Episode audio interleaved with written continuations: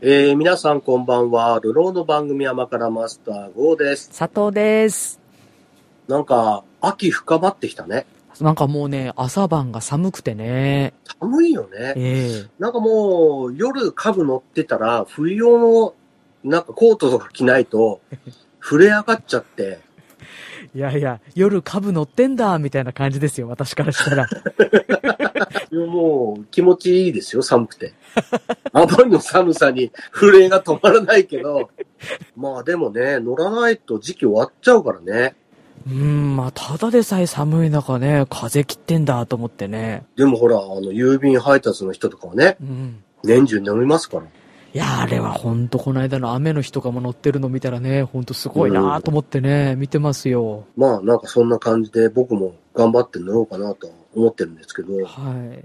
まあコロナの影響でね、ええ結構みんな出歩かなくなったじゃん。そうですね。出歩かなくなった分ほら、宅配で取り寄せることって多くなったじゃん。通販で買う。いや、もうそれはもうすごい増えてるでしょうね。そしたらさ、やっぱり運送業の人が忙しくなるんだよね。はい。で、この間さ、運送業の人が困ってるって記事を見て、おそうなんだと思ってさ、例えば佐藤がね、はい。物を通販で買うじゃん。はい。で、段ボールの扱いって何段ボールは資源ゴミですかそういうことじゃなくてまあ、結局、後でゴミになるような、はい。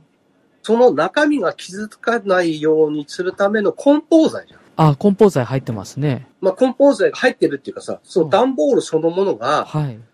傷つけないために入ってるじゃん。例えば、中国から物買ったら段ボールに入ってこないんだよ。へえ、あ、コンテナとかですかいやいや、違う違う。あの、箱のまま来んの。こういう、箱のまま来んの。中国から物これ買をったらビ。ニールみたいなテープで、ああ、はぐい。るぐる巻きにして、えええ終了ですって入ってきたえ、り、はい。袋みたいのに入って終了ですって入ってくるのさ。はい。段ボールって入ってこないんだよ。海外のものって。そうかもしれないですね。まあ、海外っていうか中国からのものってほぼえ。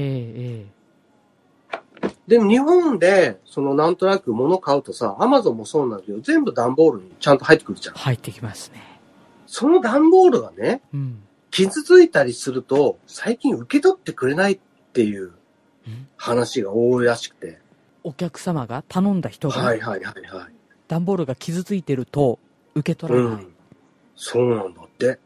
へで、ほら、俺、30年前に某飛脚球技にいたからえ。さ。はい、そうですよね。で、あの頃は、うん、もっと今よりも、荷物が逆に言うと多かったのもあるんだよ。今より多かった個人のものじゃなくてね、ご商売をされてる方のものがめちゃくちゃ多くて、えええで、なんかもうコンテナに積みきれない、自分のね、トラックに積みきれないぐらいの量があったのさ。え。うん。で、ってことは、トラックに積む前に、すでに天井まであるような荷物があるわけさ。毎日ね。ええ。で、それどうやって積むと思う積む人。積む人って別なんだうわ。ん車に積む人は自分たちなんだけどえ、え荷物を、その、例えば札幌から来るじゃん。夜中にね。ええええ。それを下ろして、その、例えば何号車みたいなところに積む人は別なんだわ。はい。そしたらね、その天井まであるね、荷物ってどうやって積んでんだろうとか思うわけさ。はい。自分たちだって下ろすときにさ、うん下ろせないわけ。だかうんうん。らしょうがないから箱を登るんだよね。今考えたらないわね。佐藤の荷物に箱に靴跡がついてるわけ。ああ、そういうことか。あー30年前はね。はい。えそれ割と普通だったのさ。えええ。でも今は、まあ今はそうじゃないらしいんだ。はい。あんな時代みたいに商売やる人の荷物がそういうふうに送られてこないから、ええ。宅急便で送ることが少なくなったんだって。はい。だから、個人の荷物は増えて逆に大変になったんだよねって言うんだわ。うん。今現役の人にたまに会って聞くとね、はい。昔みたいにあんな感じじゃないよって。だから、 戻ってこいみたいなこと言い出すとさ、あんなに大変じゃないから大丈夫みたいなさ、これぐらい昔は大変だったんだけうど、んうん。だからなんか俺の中のイメージって、はい。段ボールってもう踏まれるぐらいの扱いだった気がするのさ。はあはあ。古い関係者によるとね。えええだから、その傷がちょっとついてるとか、え。えそんなことで文句言われることはなかった。まあ、文句に言われたことはあったけどえ。、ええ。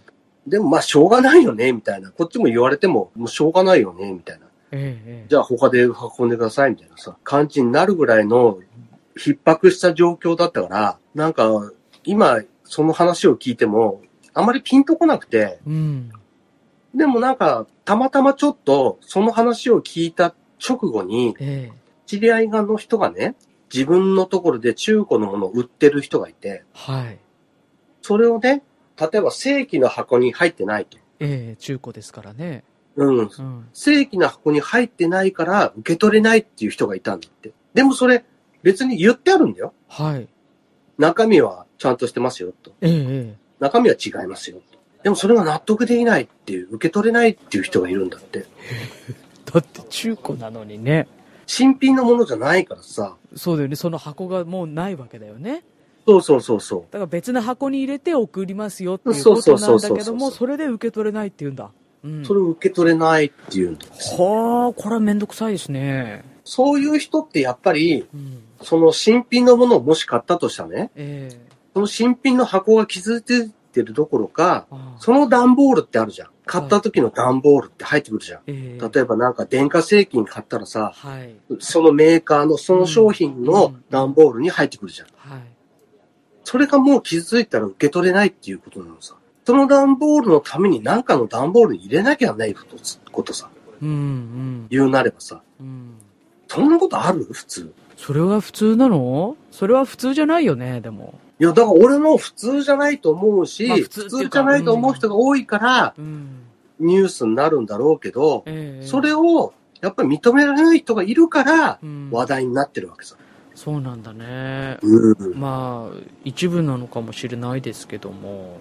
ねえ、やっぱりそういうふうに買い物する人が増えると、そういう人も出てくるんだなっていうさ、底辺が増えるとさ、トラブルも増えるじゃん、何でも。はい、そうですね。そうありがたいんだけどう、んトラブルも種が増えてくるじゃん。それはなんかあれだね、ちょっと想像してた大変さと違う種類の大変さが来たなって感じそでうすね。なんだよね。うんそしたら、嘘マニアの人ってね、大変だなと思ってさ、昔のことを考えるとね、あー今の嘘マニアの人って、シャレになんないぐらい大変なんだな、みたいなさ。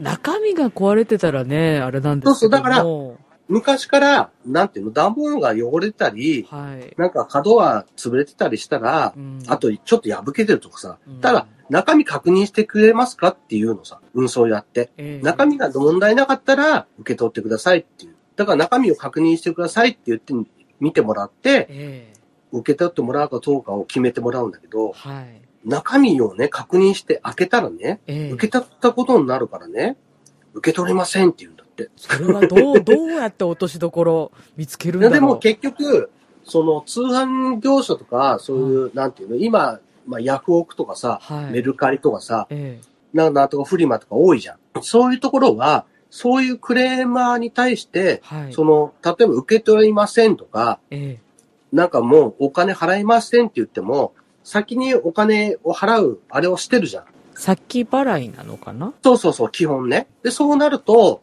例えば2週間とかごねたら、自動的に振り込まされるのさ。あははは、だからら、結局、商談は成立するんで、今は。はい。でも、その悪い評価とかつけられるのさ。それを気にする人もいるんだよね。うん。なんかもうしょうがないから、泣き寝入りしたりさ。まあ、運送屋の人もしょうがないからそれ買い取りしたりさ。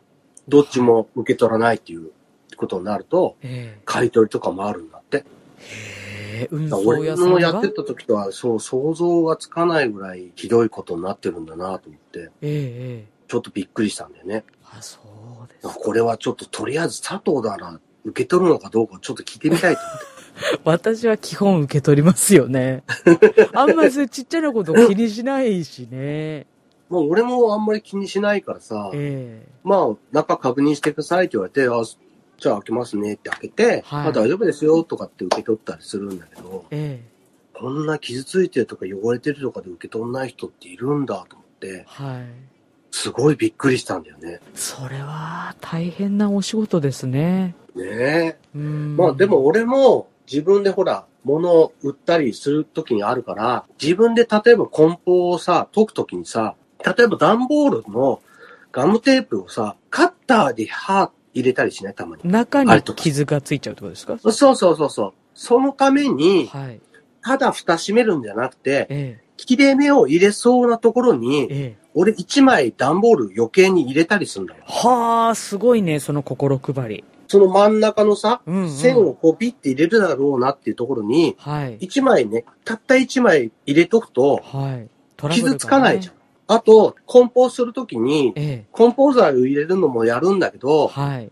そのもの自体を、そのビニールみたいなものでぐるぐる巻きにするんだよね。ああ、なるたほど。だなんか傷つかないし、いもしなんかあってもね。雨とかね、その濡れて、そうそうそうそう段ボールがってなった時にも中身うが、ん。だから、過剰かなと思いつつ、最低限このぐらいはしてあげようみたいなことは知って、物を送ったりしてんのさ。すごいなそれ。うん、でも、そういう段ボールにちょっと傷がついてるぐらいで文句を言う人がいると思ったら、ああこれ段ボールイン段ボールとかしなきゃやんないのかな とかさ。ああ、そでもその箱が気づいたらね、開けてくんないってことだとさ、中に段ボール入れてようがなんかっていうのは関係ないってことでしょう。そもう注意書きだよね。中に段ボールで入ってますっていう。入ってますよ注意書ね。きを書かなきゃダメだね。その一番外側のやつにね。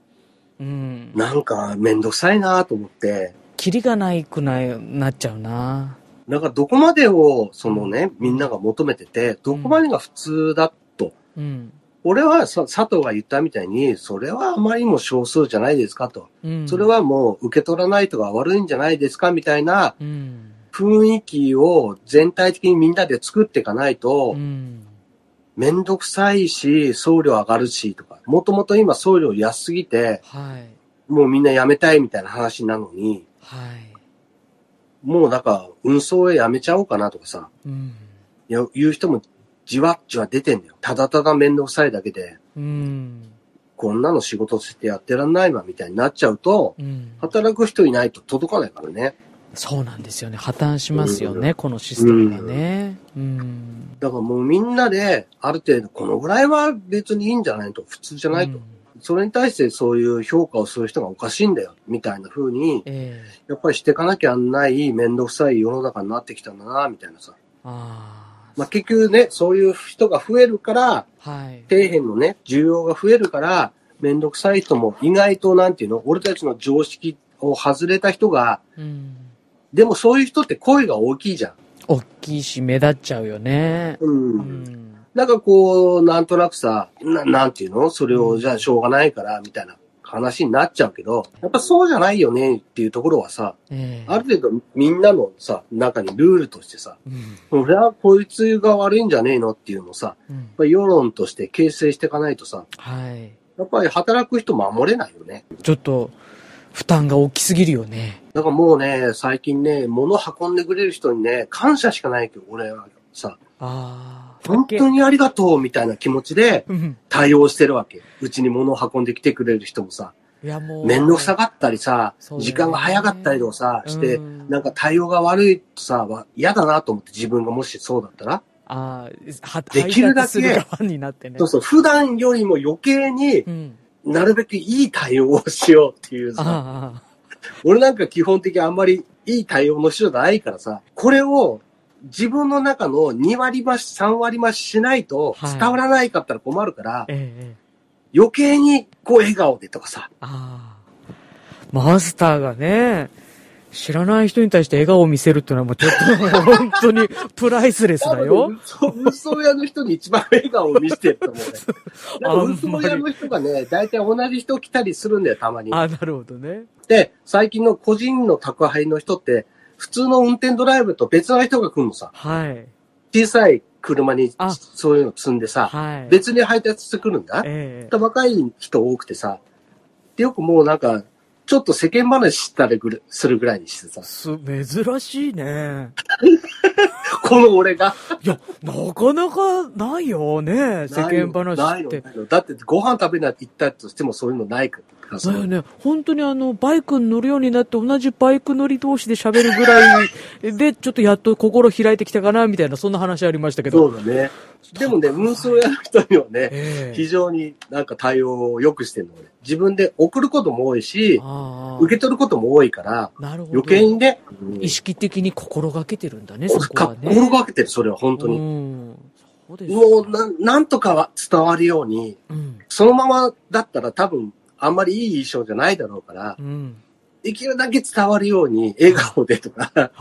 こう言葉をね、優しくとかね、はい。ないんですよとかさ、ええご大変ですねとかさ、いつもありがとうございますとかさ、あ、それ大事だね。ね、ぶっきらぼうにならないようにさ、そ頑の張ってますよ気。持ちをさ、声とか表情でうん伝えるってさ、それしかないからねね気。持ちあってもうん伝わらないもんね。それをね、年老いて、老人になってからちょっとね、学んだわけ。もっと若い時に知ってればよかったんだけどさ。いや、本当に丸くなるもんですね。やっぱり年を重ねるとさ 丸く、もなる、丸くなるもんですよ。丸くなられて、いやでもやっぱ成長したからだよ、それは。 30代の早坂さんに聞かせてね、あなげかるったと思うな。 俺も30代の俺に言ってやりたい。お前もうちょっと態度よくしろよって。すごいね。変わるね、うんやっぱりね。そんなに人の当たり悪くなってもいいんじゃないって今は思う。 今は思う。ちゃんとう。ね。うんん、50こ過ぎたらね、やっぱりね、ええちょっと、年取ってるのよ悪くないなと思った。そうだね、やっぱりこう、 なんていう加か、藤さんとはね、ずいぶん付き合いも長いからね。その、やっぱり、初期のことを考えたらね。そうそうそう同じ人をこうずっと長く見てる と、やっぱね、変わる。まあ、自分もそういうところはね、旗から見てたらあるかもしれないですけど、まあそうすだねごくね、感じますよね。いや、いや、いい方に変わっていってるから、またね。 まあそうだねよかったですよね。うんう。うんんこんな頑張ってますよ。何の立場で私どんな目線でこんなこと言ってるかちょっと、 おいおいって感じなんですけども、すいません。いやいや、わかりますよ。ええ自分でも思うもん。多少俺いい人になったなと思いやいや、やっぱなりました。なってますよ。う。ねうん。え。いやー、頑張ってますよ。ねえ、じゃそうかと思って。だから、ある意味だからね、若い人はね、そんなにいい人じゃなくてもいいよって感じですよ ね。なんか、あの、あまりにも若いうちからいい人じゃなくてもいいよ。でも今の若い子ってすごい礼儀正しいやいじゃん。ほんとそうですね。そう思います。いうん意外とちゃんとしてんじゃん。いや、意外とっつうか、さだからなんあっかて、。俺たちの頃に考えたら、ええいや、俺同じ時にあんなにちゃんとしてなかったなと思うんだよ。みんなそう言うよね。ううん。ん。も今の子ってできてるなと思って、うなんかね、そんな感じ。みんな教。育が良かったんだなとかさ。いや、教育が良かったのか、反面教師だったのかわかんないですけど。まあまあね。ね、うん俺たちみたいな親のせいが反反面教師になって良くなったのかわかんないよ。うんでもまあそれも教育じゃん。 それはね、そうだね。うん。うん。でもまあ、少なくても、俺たちの頃と比べたらに、例えば10代、20代が、はい。随分、ちゃんとしてるなと思って。だからもうね、若い人に全部任せてもいいと思うんだよね、俺。ああ、それはなんか感じるところありますね。だからなんか、、なんていうの、うん、 45か50ぐらいになったら、議員もみんな定年にしてくださいとかさ。いや今もう45定年でね、 話題がいろいろあるじゃないですうか。んね。いやもう国会議員とかね、ええまあ、市議のそももそうだけど、50マイクで定年でいいんじゃないと思うんだよね。若い人に。にやらせればいいじゃんと思う。なるほど。よっぽど俺たちよりしっかりしてんだからさ。ねまあ、効率的にもいいでしょうしね。え。なうん、すごいですよ、やんっぱかり。ね、みんな引退して若い人に全部任せててさ。いやー、引退いいんじゃないと引退ししてもいいんですけど、その、うん食べていくのにね、なんか何やったらいいですかねみたいなさ。 もうでもしょうがないよね。いや、もうね、もうなんかね、その45とか50で、うん。老後の生活をね、うん保障されるというかね、それだったらなんか、ね、ありがたいとこですけどね。まあ、だからど、どこに視点を置くかって話だよね。それもさ。うん。例えば、すごい働くのを45、50度ぐらいでうん。やめていただくと。で、そっからは、パートなりアルバイトなりで生活できるぐらいのうんうん。生活をもともとしてくださいと。って話でいいと思うんだよ、俺は。ほう。例えば、すごくさ、ようやく給与伸びてきてさ、これから人生だと思ってたのに、ええ仕事なくなったらそれは困んじゃええうん。ん。でもさ、いや、そうじゃないって最初から分かってたら、ああ、そういうことかと。じゃあ、それまでに貯めるんじゃなくて、それに合わせた生活にしていかなきゃダメなんだなっていうさ。まあね、だからそういうふうにしていくには、もうすごいあの大改革が必要でさ、うんあれだよね、例えば、わかんないけど、ローンがね、たくさん残ってるとかね、そういう方とかもいるわけじゃないですか、まだ45とか、50とかだったあるらね今だとねそうだよね、うんそういう方がいきなりこう、ガーンってもう、あーあの給料下がってみたいなことになったらさ、うん。大変なわけじゃないもうでもだから今から言っとけばさ、将来そういうことになるから、もうやめようね。そういう生活ね、夢見るのやめようねって言っとけばいいだけじゃん。うん、すごいざっくり。 それいやとでも、そういうどうこなのとしかならないじゃん。いやいやいやいやいやいや、もうちょっとなんかそれ、もうちょっと詰めて考えようやって話だよ、それ。、そううんまあ、ここで別に詰める必要はないんだけどさ。うん、俺の中ではね、うんそんなにね、まあ、そういうの、世の中をこれから目指すっていうんであれば、うん。それはそれで仕方ないんじゃないのかなしか思わないんだよね。うん、まあ。何の、いや、わかるよ。わかるんだけうんどう、んでもそういうふうにしてこうよってなった時点で、うん。それに合わせて生きていくか、出ていくしかないよね。うん。俺もっと働きたいから、海外出てくる。にしかならないじそうかなーって感じがするなーそれ。ゃん。あ、そう。うん。ななん何をそんなに大変いだや。のかなんでしょうね。いや、自分一人のことを考えたら、別にそれでもいいんですけど、うんうんうんうんうん。そうじゃない人もいっぱいいるよなと思うと。で今でしょ、うん今の現在ね。うんうん。だから将来こういう風にしていったらいいんじゃないっていう提案なわけじゃん。いうん、将来、ね。や、俺、あれはいいとは思わないよ。うん、思わないけど、うん。そういう意見が出てきたっていうことを真剣に考えたときに、じゃあみんなが、じゃあ50 45はないから50にしようや。ね。政府は70、80まで働けって言ってるけど、そうね。無理だと。うん。 50ぐらいにとりあえず一回定年決めて、うん。そこから先は自分たちでまた違うこと考えようよっていうのが、うん本当に企業に求められることだとしたら、うん。それは甘んじて受けるしかないわけでしょ。うん。これから先の人はね。これから先の人ね。うんなんか10年後かわかんないし、20年後かわかんないけど、うん。そういう世の中になっていくかもしれないっていうことをうん。頭に入れた上でいろいろ働いていく必要があるってことでしょそうだね。まあ、今の人の方がそれは考えてるかもしれない。そういうことんを。だったらうん、公務員とか、うん。そのサラリーマうンん。みたいのに縛られてたらさ、うん結局いつか放り出されるんだぞっていうところに、うん。もうそろそろ気づく人も出てくると思うしさ、うん。公務員安泰じゃないよ。だってもし民間がそういう話になったら、公務員だってなるからね。うん。じゃあ、公務員なんかもっと短くなる。と本当に45歳定年とかになるかもしれないさ。うん。うんそした、ら、自分で商売やろうかなっていう人もね、出てくるだろうしさ。働き方っていうのはう、ん。ずっと一緒で、なんていうの、決められたもんじゃないからさ。まあ、例えばその、1億2000万いたっていう時代とさ、はい。これから何十年かしてるうちに、ね、8000万ぐらいになるかも、8000万切るかもみたいな話なわけでしょうん。 ?7000 万台ぐらいだっけ予想がね。うん。そしたらもう当然さ、働き方もそうだけど、うん働く場所、住む場所だって、そんなに広くしたってしょうがねえじゃんってなってくるよね。うん。だから今よりも都市に集中していくよ。していくのかなしていくしていく。もう必ずしていくよ。だって今だってしそうじゃん。どんどん若い人いなくなってんじゃん。それを止める方法はないんだよね。うん。そうよくさ、なんか働く、なんていうのく環境が悪いんじゃないかとかさ、うん言うけど、うん。じゃあ、働く環境だけあっても、ね、家が高いとかさ、例えばもう車がないと生活できないとかさ、うん。だったら車なくても、家もたくさん近くにあって、っていうとこに働けばいいんじゃないってなるじゃん。うん。若い人はバカじゃないからさ。まあでも、それこそ今、あれじゃないですか、働く場所ね、都心部じゃなくても働きやすくなってきてるじゃないですか。そこがね、勘違いの原因の一つなんだよ。全部パッケージでいいところをみんな探してんだよ。例えば、じゃあ子供生まれてってなった時に生活する場所として、やっぱり軍部とかに行ったらさ、学校どうすんのってなるじゃん。うんスーパーの買い出しどうすんのってなるじゃん。うん。うん。それを例えば釧路みたいな、今、まあ同等のね、ある程度の都市で考えてるから間違ってんだよ。ああ。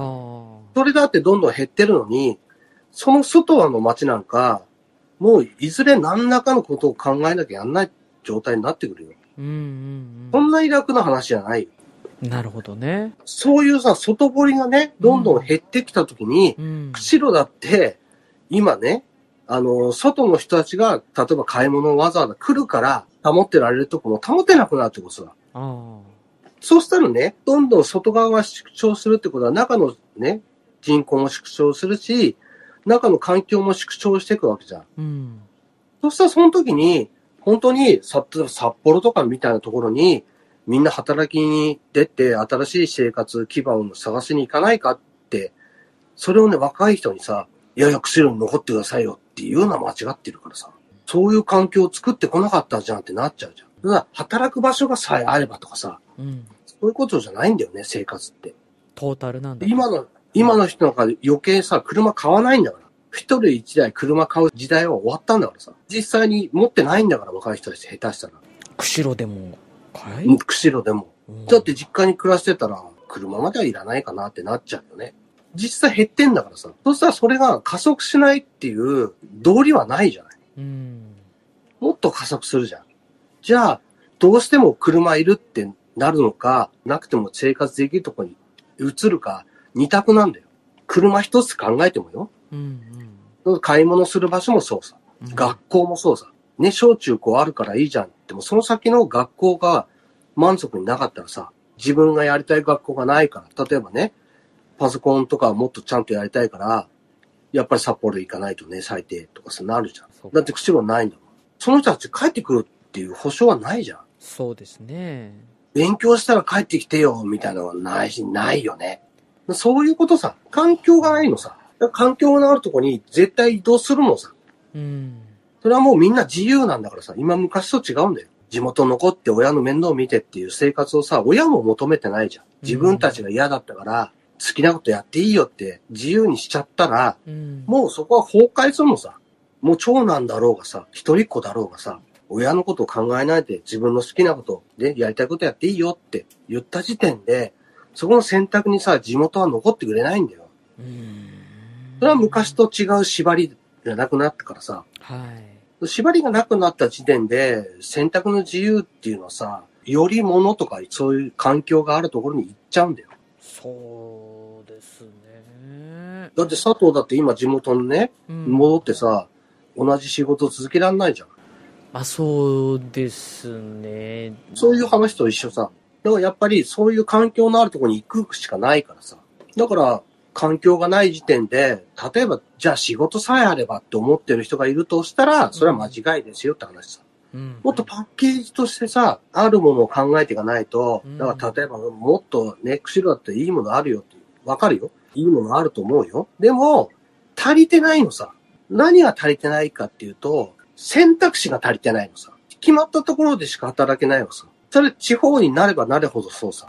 まあ選択肢は少ないですよね。そうそうそう。うんまあ地元の産業とかさ、役場とかさ、そういうところじゃなくてもう働けないわけじゃん。そしたら残るために働かなきゃやんないのか、それとも仕事をね、自分の好きな仕事のために出ていくのかっていうのをさ、やっぱ選択する必要のあるじゃん。それをなんていうの仕事があるんだから、ここに残んなよっていうのはもう間違ってるでしょ。うんそこを、ね、勘違いしちゃダメなのさ。それは仕事があったらね、うん、いいさ、仕事がないから出てくんでしょっていう気持ちはわかる。うん俺もそうだと思うし。うんでも、仕事だけあればいいのかって話さ。それはお前のやりたい仕事なのかっていう話になってくるから。じゃあ佐藤がね、仕事あるから地元帰っておいでよって言われて、うん。なんかわかんないけど畑仕事しかありませんとかさ。そしたら本当に今の佐藤が、じゃあ帰ろうかなって魅力があるかどうかはさ、また違う話じゃん。うん。まあ、ね。佐藤がそういう仕事がね、好きでさ、その仕事にやりがいを感じててさ、未来も感じててさ、やりたいって言うんだったら、そこに魅力はあるけどさ。でも仕事がだけあってさ、収入があるからって言ってさ、佐藤が何の魅力も感じなかったらさ、そこに行くかいって話さ。よっぽどのそれを上回る理由でもあればね。そうそうそうそ別なんだけども。そこなのさそだれからだパけッケージなのさね。うん。うう。例えば、嫁の規定がいないとかさ、よく地方であるじゃん。ありますね。だから嫁をあてがってとかさ、嫁になる人を、その仕事として呼んで、はい。気に入った人がいたらっていうチャンスを増やそうとかやるじゃん。はい。でもさ、その後の生活でさ、そこに学校がなかったらさ、そもそも論なわけさ。うん。学校が、も、もしね、ちっちゃい学校があっても、小中までしかないとかさ、うん。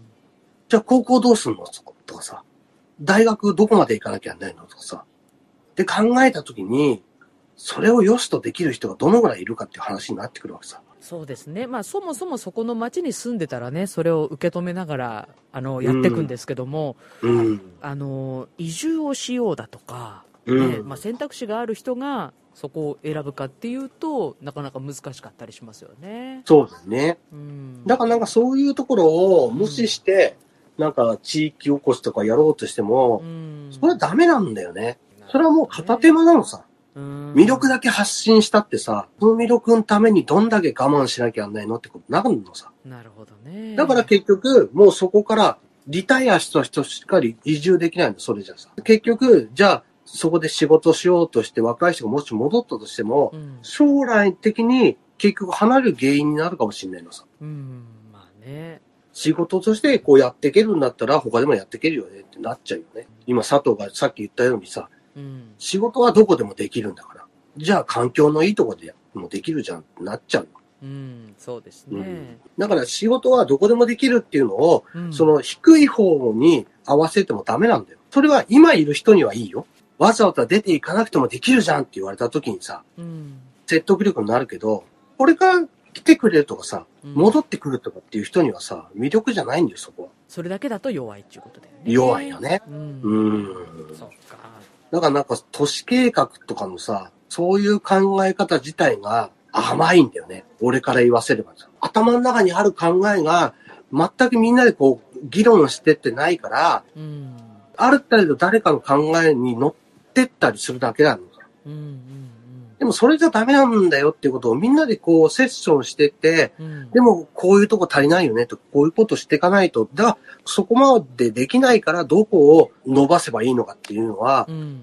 バランスの問題だからさ、例えば仕事だけ、仕事だけって言っても、うんじゃあ仕事なかったらもう終わりじゃんとかさ、例えば今回みたいにね、大手の製紙業がなくなっちゃったら、うん。もう終わりなわけじゃん。魚取れなかったら終わりなわけじゃん。いや、大丈夫、観光作業あるからって、みんながね、製紙業とかね、その魚取った人がね、観光産業で働こうってなんのかっていうさ、話じゃん。じゃあそれは入れ替えするってことなのとかさ。そういう人だったら出てかなきゃやんなくて、出てった分を新しい人を入れるってこととかさ。そういう人たちは、その自由な仕事を選ばなくても、しょうがないよねってみんな考えてるのとかさ。うん。わかるうん。わかります。うん。うん。仕事があるからいいじゃんって言っちゃったらさ、そういうことだよね。うん。これは、ね、なんとなく満足してやってっから、別に後の人は仕事があるからいいじゃんって、ね、やればいいじゃん。なる、なってるのって話じゃん。うん。でその45歳、50歳の定年線が俺はいいとは思ってないけど、うん。もし企業はそういうことを本格的に言い出したときに、だってはい大きな企業が言い出したんだから。まあ、企業としてじゃないよ。社長としては言い出したっていうさ、個人的なことかうんかもしれないけど、でもそういう話が出てきたっていうことにさ、自分たちちょっと考えていかないとダメだよっていうさ、うん。うん。働き方改革っていうさ、改革がいい方にだけ改革するとは限らない。なるほどね。うん。うん。そうだね。何でもは自分たちの思い通りにいかないんだよね。自営業じゃない限り。そうあだえね。ある程度ね、ほうん国の方針に従って公務員の人も働くし、民間人だったら社長とかの方針に従ってうん。生活が成り立つなわけだからさ。はい。そうそれを文句言ったところでね、始まんないっていうのはあるんだよ。はい。今日はちょっと難しい話も入ってまいりましたが、はい。うん。こんなとこですたかまには。ね、ええめんどくさい話もしていかないと。そういう番組ですから、甘辛って。そうなの。めんどくさい番組まなたんですめよんど。くせえこと言ってんなって言ってもいいの。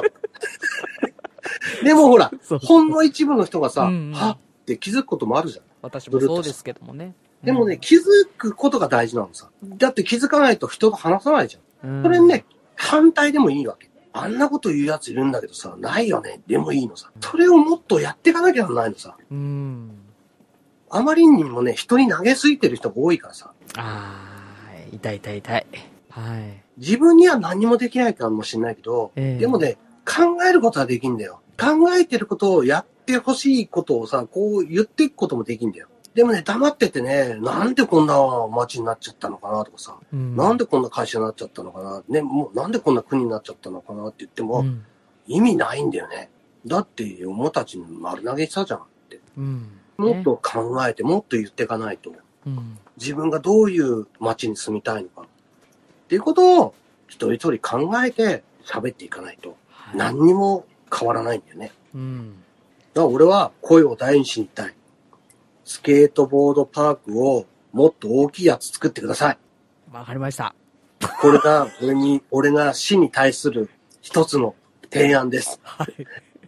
今ね、北海道に二つしかないんだよ。知ってた知らないです。スケートボードパークって。小樽と釧路にしかないの。へえ。ここっていい一つなんだよ。ほ釧路ってあるんだぜって、札幌にすらないんだぜってなるわけさ。う。うんうん。知らなかったもう一個。大きいの作ったらさう、ん。地域じゃない人もさ、うん。わざわざ滑りに来たりするかもしれないよ。まあそうですよね。うん屋内とかだったらなおのことね。余計だよね。うん。だってあれつこ無料で屋内でさ、滑れんだぜ、釧路ってなるよ。なりますね。うーん。大。会とかもやっちゃったりなんかしていね。やー、あるかもしんない。うん。あるかもしんないそよし。たら盛り上がるよね。盛り上がっちゃうわけ。うん金取っちゃうかもしんないわけ、釧路から。その可能性があるとこに住んでんだよっていうとこはさ、うん。やっぱり一つのユーザーとしては言いたいわけさ。でも、やっぱりユーザーが言わないと変わっていかないからさ、はい今チャンスじゃん。盛り上がってっかね。盛り上がってるから、うんスケートボードから盛り上がってるからさ。うん。こういうチャンスで、底辺の人でもいいから言わないとさ、盛り上がってるからもう一個作っちゃうって勘違いして、役所の人が作ってくれたりするかもしれないでしょうん。言ってみるもんだね、みたいなね。言ってみるもんだねなるじゃん。うんかもしれ俺ないも言っただけだったらさ、そう気づいたらね、できたらさ、俺、俺のおかげだぞ。言うからあれね。。すぐ自分の手柄にするからね。 言うからさ、そうそうそう。言っ気たをもんつ勝ちけなんだよて、みんな。うん皆さんもね、なんか、これをやってほしいなとか、こういう風にしてほしいなって、漠然と思ってても構わないんで、やっぱ声に出すことがね、大事なんで、井戸端会議とかね、うん。声に出していきましょうよ。はい。今日はその辺で。それでは皆さん、さよなら。さようなら。